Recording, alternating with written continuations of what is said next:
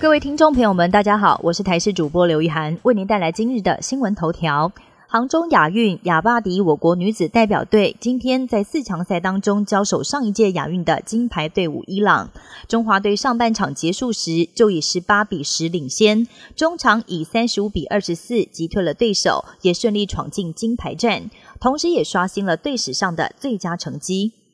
近年来，不但房价高涨，连车位价格都水涨船高。根据房屋搜寻平台的统计，全台车位交易平均价目前一个一百九十四万元，明年更恐怕飙破两百万。尤其在台北市，一个车位均价高达三百万元。如果是新建案的平面车位，甚至上看五百万。有房仲业者分析，如果作为投资，新北市中古大楼的平面车位投报率大约在百分之二点四，相较于早年已经没有这么理想。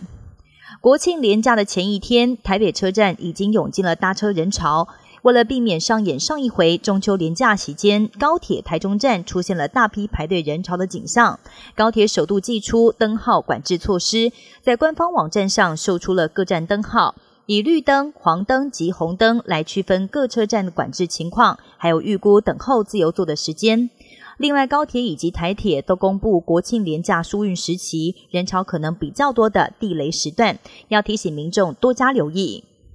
二零二三年诺贝尔和平奖得主揭晓，颁发给正在伊朗服刑中的人权斗士穆哈马迪。五十一岁的穆哈马迪是伊朗最出名的人权斗士之一。除了长期为伊朗女权发声，也倡议伊朗废除死刑。曾经多次入狱，因为多项罪名遭到定罪，现在正在狱中服为期十年的徒刑。穆哈马迪是诺贝尔一百二十二年历史当中第十九位女性和平奖得主。